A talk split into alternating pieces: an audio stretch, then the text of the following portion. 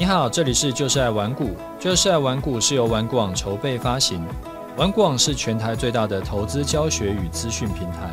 成立 Podcast 是为让更多投资人可以接收到正确的投资观念与技巧，成为市场赢家。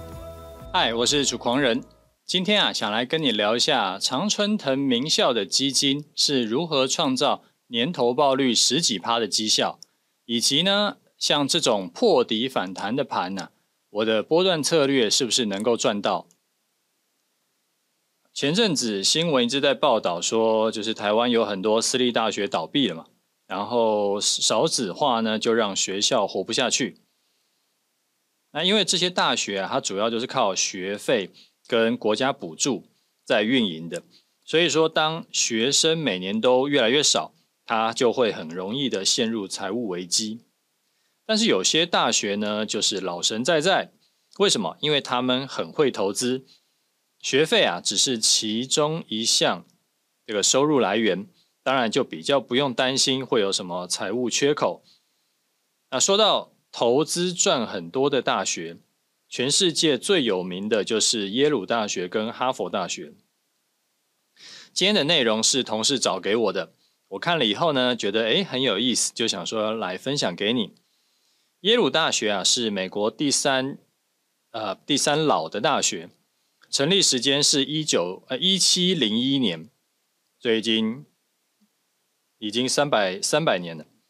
那耶鲁大学的校务基金呢、它是在一八九零年成立的，基金规模一开始是十三亿美元，到现在已经超过三百亿美元。那哈佛大学的哈佛校务基金呢，现在是全美规模最大的基金。它成立时间在一九七四年，从十四亿美元开始操盘，到目前啊已经超过五百亿美元。然后哈佛同时是全世界最有钱的大学。那这两家的校务基金，一家是成立时间最久，一家是最会赚钱，稳定的绩效能够经营这么多年。所以今天呢，就想要来分享给你的是这两家大学的基金是怎么样操作配置出这么好的成果。好，我们先来看一下这两家的基金的长期绩效是怎么样。第一家是耶鲁大学基金，基金呢，它持续有在支援学校，就是运营的资金。那现在已经是耶鲁大学最大的收入来源了。过去十年呢，它就支出了七十九亿美元。年化支出预算成长比例是百分之四点七，所以说基金它持续给耶鲁大学钱也是随着通膨成长。那二零二三年预计它会给耶鲁大学十七亿美金，那这个贡献了耶鲁大学快要三成的这个收入来源。从投资绩效来看，过去十年的基金年化报酬率是十二趴，那以过去二十年来算的话，年化报酬率是十一点三趴，所以耶鲁大学捐赠基金，就算每年要多提百分之四点七的资金给学校，其实也无所谓，因为他们的投资的绩效是超过十趴嘛，所以说他不仅可以加码给钱，他自己还能够赚更多。好，再来是哈佛大学的校务基金，哈佛大学啊。在今年的校务基金捐赠是呃二十二亿美元，那哈佛大学呢，预计全年营这个收入是五十九亿美元，所以等于是它也贡献了超过三分之一的收入。那基金从成立到现在为止，年化投资报酬率是超过十趴。从基金整体的市值来看，它每年呢也会提拨，会认列总资产的五趴当做年度支出预算。所以等于是总资产每年扣掉支出以后，还能够成长五趴以上，就是越也是越花越有钱。那两家大学的校务基金投资报酬率都这么好，年化报酬率都超过十十趴嘛。尤其是耶鲁大学的校务基金运作超过一百三十年，当然完全不可能说只靠这个无脑策略，无脑的策略就是躺着赚这样子，他们的。用的是啊比较复杂的投资组合配置，那不知道你还记不记得我在两百三十集的时候有跟你说过，呃诺贝尔奖金当时的这个运作的状况吗？诺贝尔当时他也留下的遗嘱是说，呃，这个以后你们不要太积极的投资，你只能保守投资。结果嘞，他的奖金就是因为持续有在发放嘛，然后投资的绩效因为太保守了，所以投资的获利呢就比不上奖金发放的速度，后来就快要破产了。然后所以他后来也才开始搞投资组合，然后就靠投资才赚回来。那赚钱以后呢，也开始布局房地产啦，还有一些对冲基金。所以后来才越搞越有钱，然后知道这两家大学基金的投资报酬率很不错以后，我们就来了解一下他们是怎么做到的。好，我们先看一下耶鲁大学的校务基金哈，他们手上呢，这个基金的最大比重啊是私募股权超过三成，啊，第二大的部位是超过两成比重，那这个部位呢就是买一些抗通膨的商品，例如说抗通膨债券。好，第三大部位就是配置股票啊，比例是接近两成。然后，但是他们主要是买非美国股票啊，再来有一层呢是买呃不动产，然后还有呢，他也有买一些像什么天然资源啦，什么大概五趴，然后主要是买以林就是森林地为主。但是耶鲁大学它不是一开始就是这样配置的，它在一九八零年代的时候啊。股票的投资比重是超过六成，到了两千年变成投资私募股权，有到百分之二十五，那股票呢只剩下两成。那到现在就是今年，他们的情况已经变成说私募股权、债券、非美非美国股票为主，所以他们就是持续有随着市场变化，持续在调整配置。所以他们才能够无论市场怎么走，他们都维持啊双位数以上的投资报酬率。好，再来是哈佛大学的校务基金，一九八零年代呢，他们是标准的股债配啊六四比，但是到了两千年之后，他们把股票降到五成左右，啊债券也降降到两成左右，啊投资组合开始平均分配到一些啊也是有私募股权，然后避险基金。然后不动产跟天然资源，那最高比例的还是私募股权啊，最低的是避险基金的五趴。到现在最新的投资组合呢也变了，避险基金超过三成是最高的啊，股票大概是两成多是第二高，第三高是私募股权两成，债券降到只有八趴。那从这两家的校务基金投资组合来看，其实哦，他们每年都持续在调整。他们才能够维持高的报酬率，而且也不是只靠股票为生。就像我过去说的论点一样，因为市场持续在变化，所以不存在一个就是买了可以完全不用动的圣杯，都还是需要随着市场变化去调整。例如说，我前两集节目不是我都在讲呃投资大师 Har Marx 的最新看法吗？他就觉得说，之后啊，利率要降回零趴的几率非常非常低，大概率啊会在未来的十到十五年都会维持在两趴到四趴左右的利率，所以之前零趴利率适用的策略呢，就会投报率大幅下降。我们想要得到不错的投资报酬率，就需要去调整策略。所以观念很简单，市场变化就好像说，呃，有的时候你是走陆地。有的时候你要横跨海洋，如果你都不想要调整策略，就好像你用水陆两栖的同一台车在跑。虽然说你可以不用换交通工具，但是跑起来一定比较慢。如果你愿意随着市场变化去调整策略的话，就会像是在陆地上你是开跑车，在海中你是换成快艇，因地制宜选择最适合的交通工具，你的速度就会比。呃，只用一台呃海陆两栖的那一种要快，那以投资上来说，就是投报率会比较高。但是是不是海陆两栖的车就不能坐？当然不是。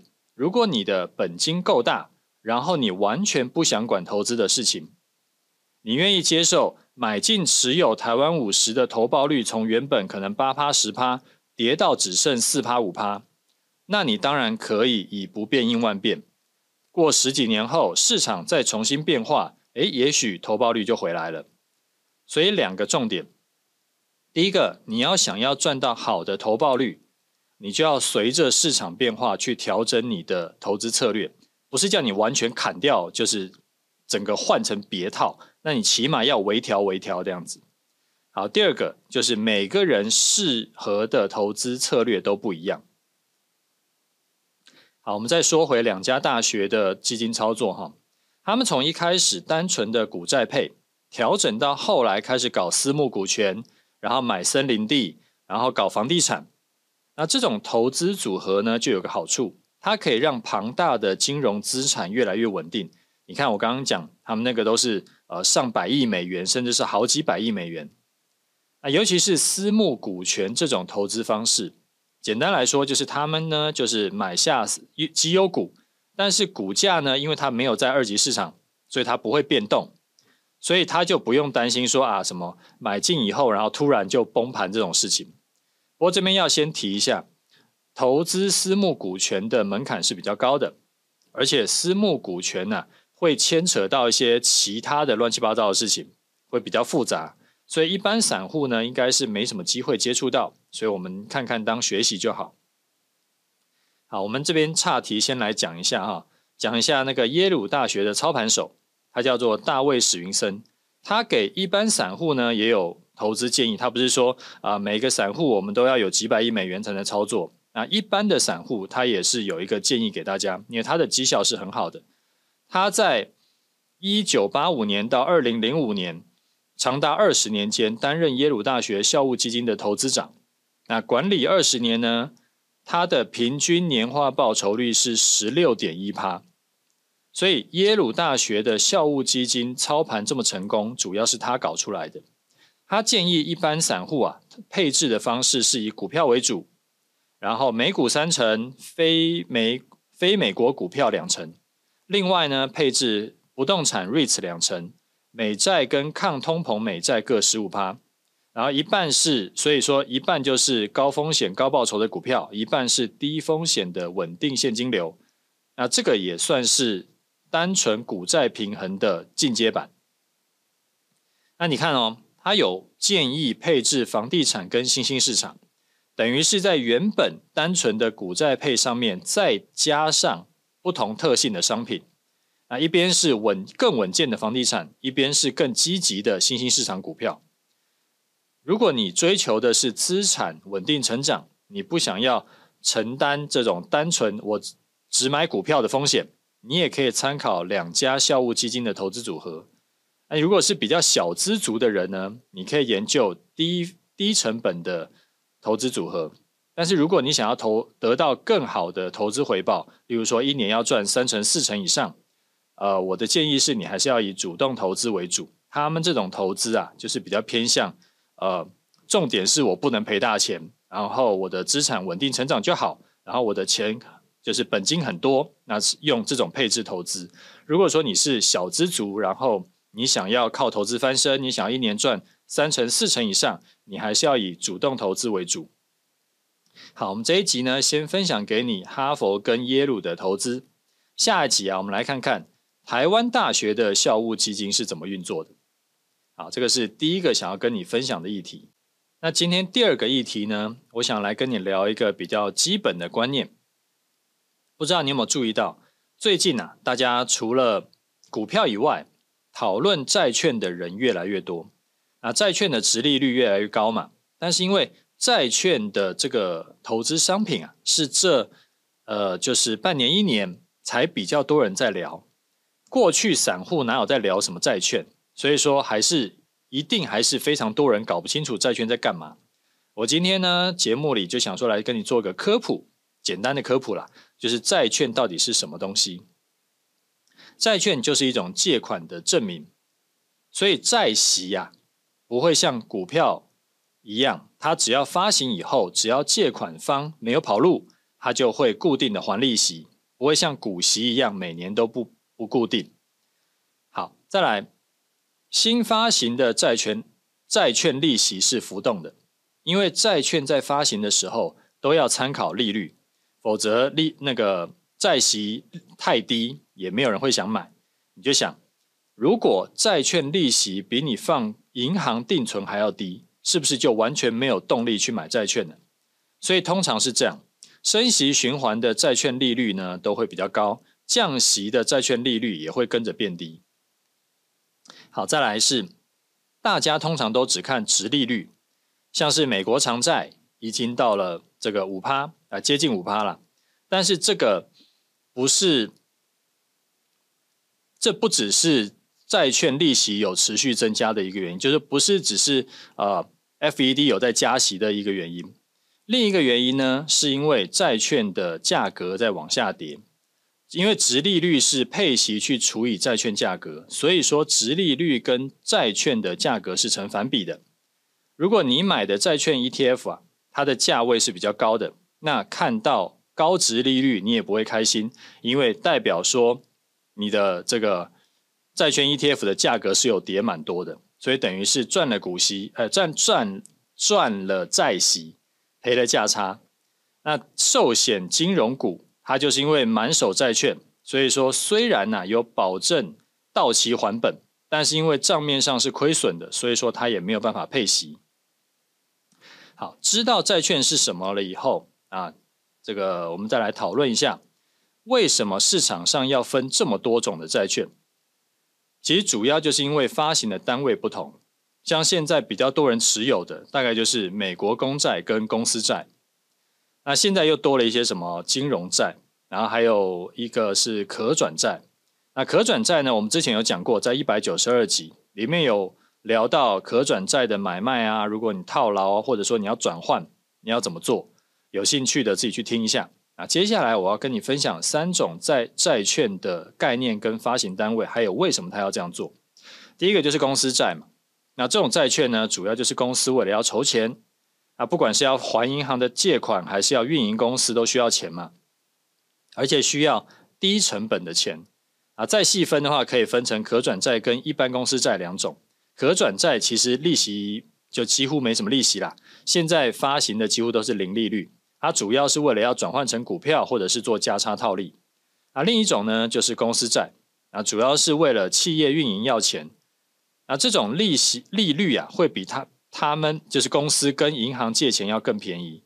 那公司债又可以分成什么高平等、跟投资级、非投资级等等等等的。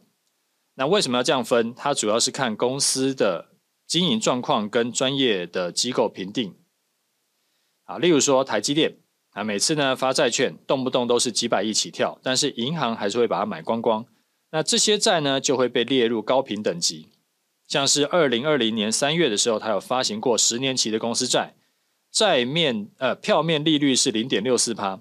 二零二三年十月，一样十年期公司债的利率是增加到一点七六趴，它这个会随着市场升息往上加。好，这边我会讲的比较快，因为这个就是一些呃，就是我觉得是很基本的东西啦，然后你就听过就好了，就知道就好了。我不觉得它有什么特别需要思考的地方。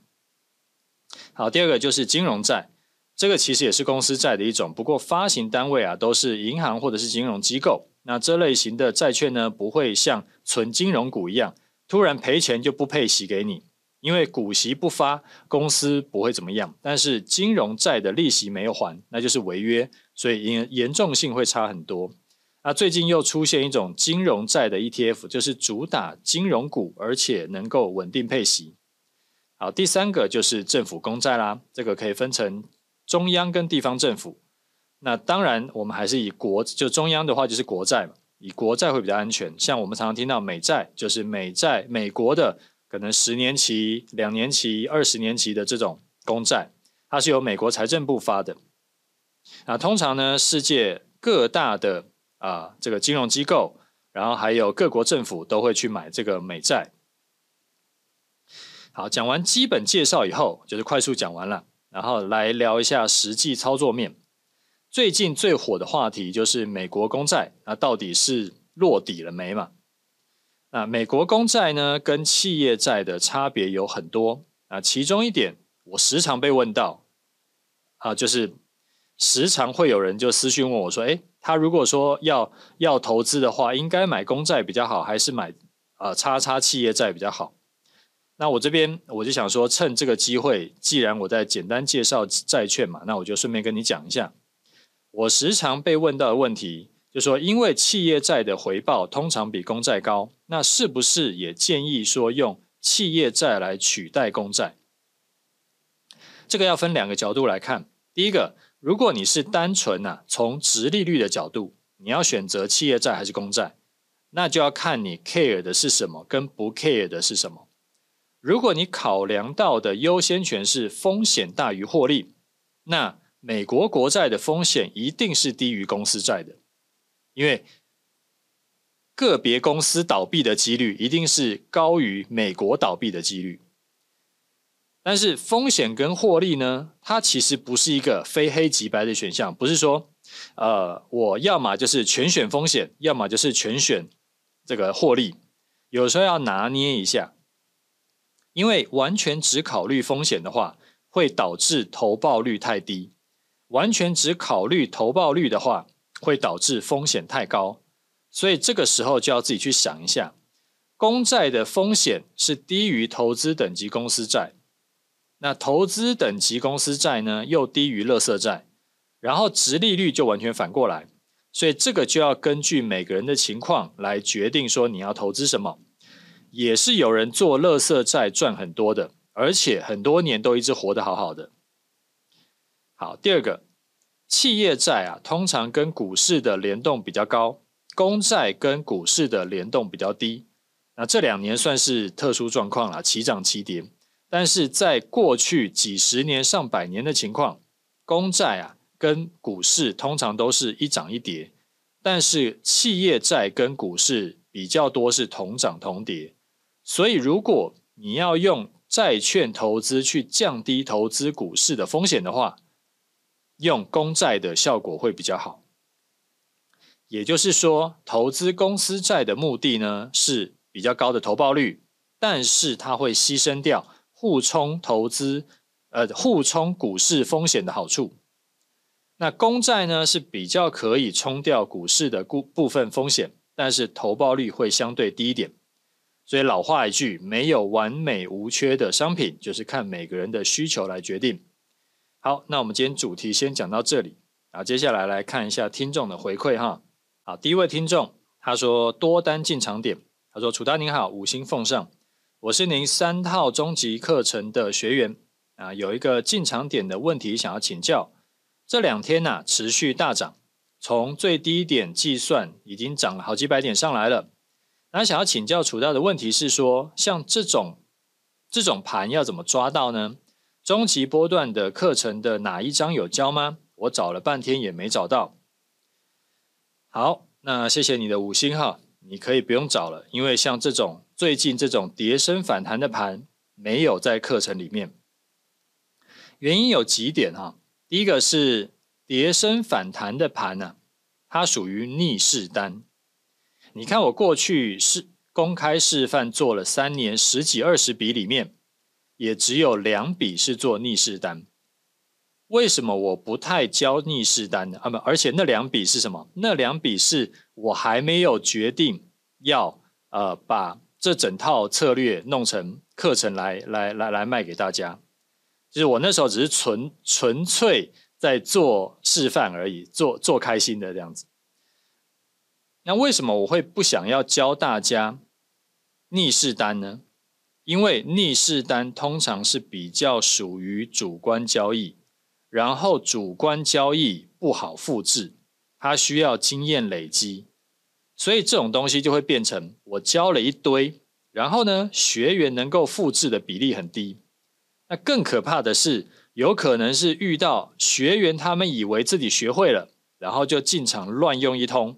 结果赔很惨，而就变成说我好心办坏事，所以我之前有讲过嘛，一套好的课程，重点不是呃可以一就重点不是只有可以赚多少，还有一个很重要的点是学员是不是可以复制，所以我还是尽可能的，就是教大家你。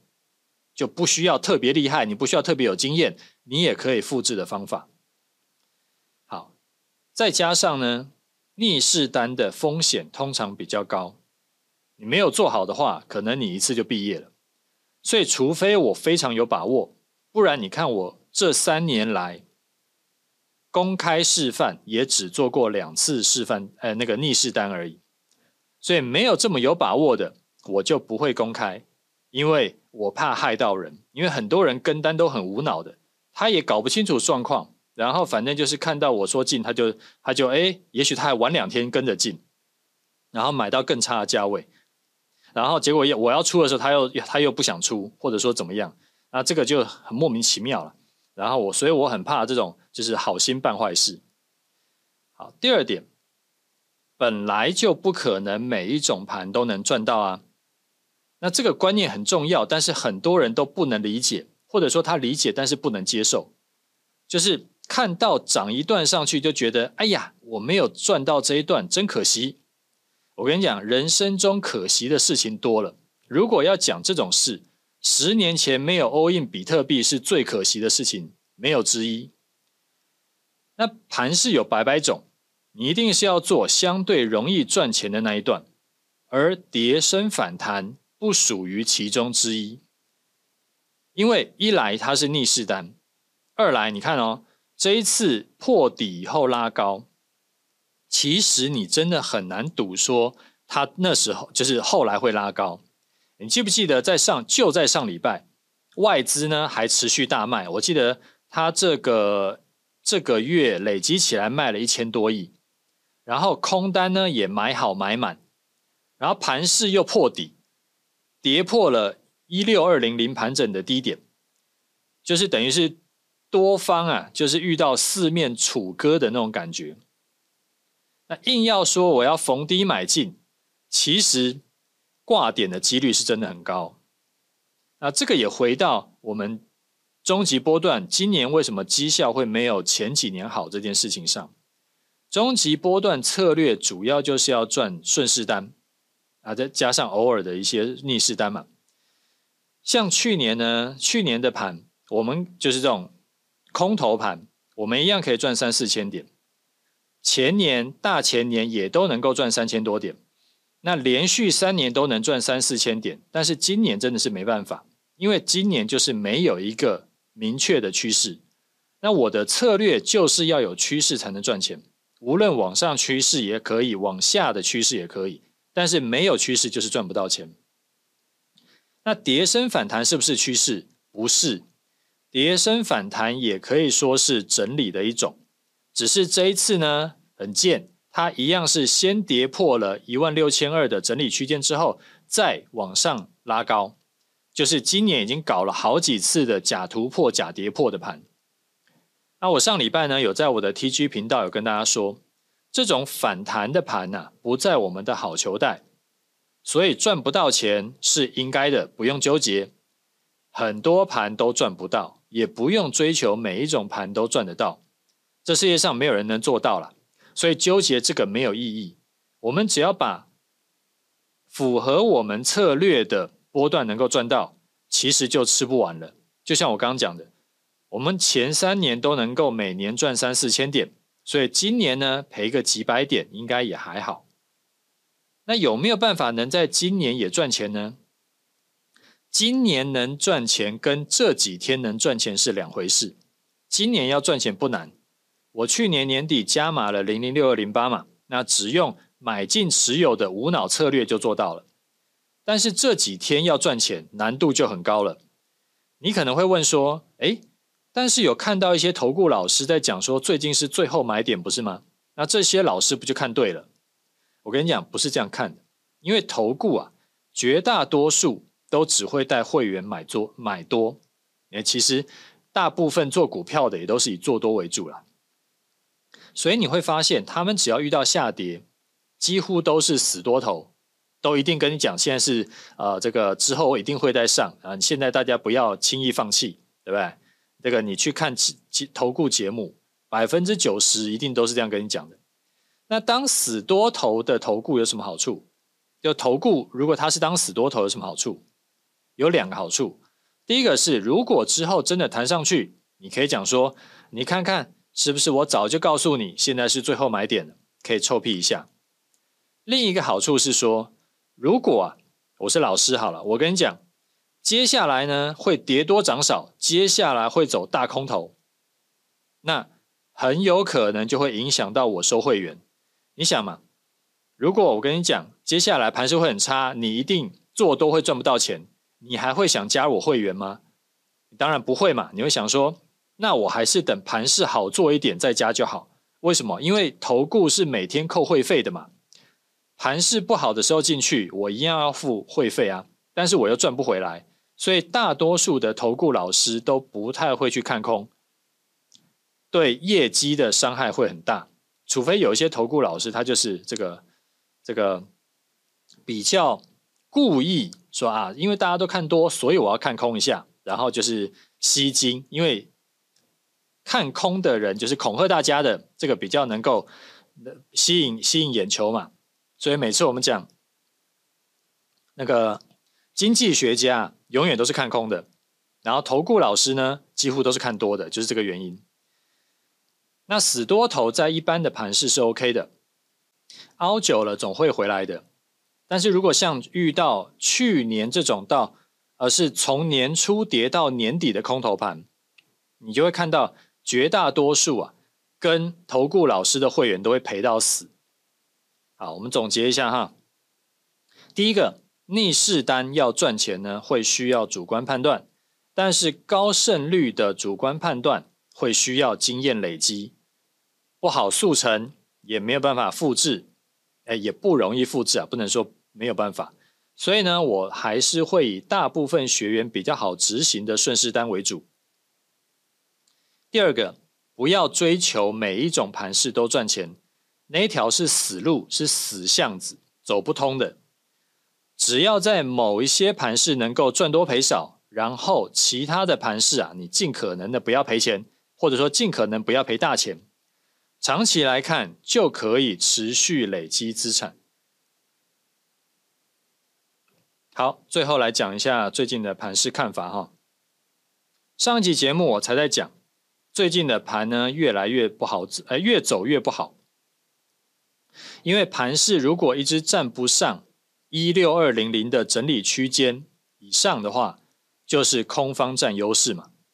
结果上周二啊创下波段低点之后，礼拜四就出现绝地大反攻，三天涨了六百多点。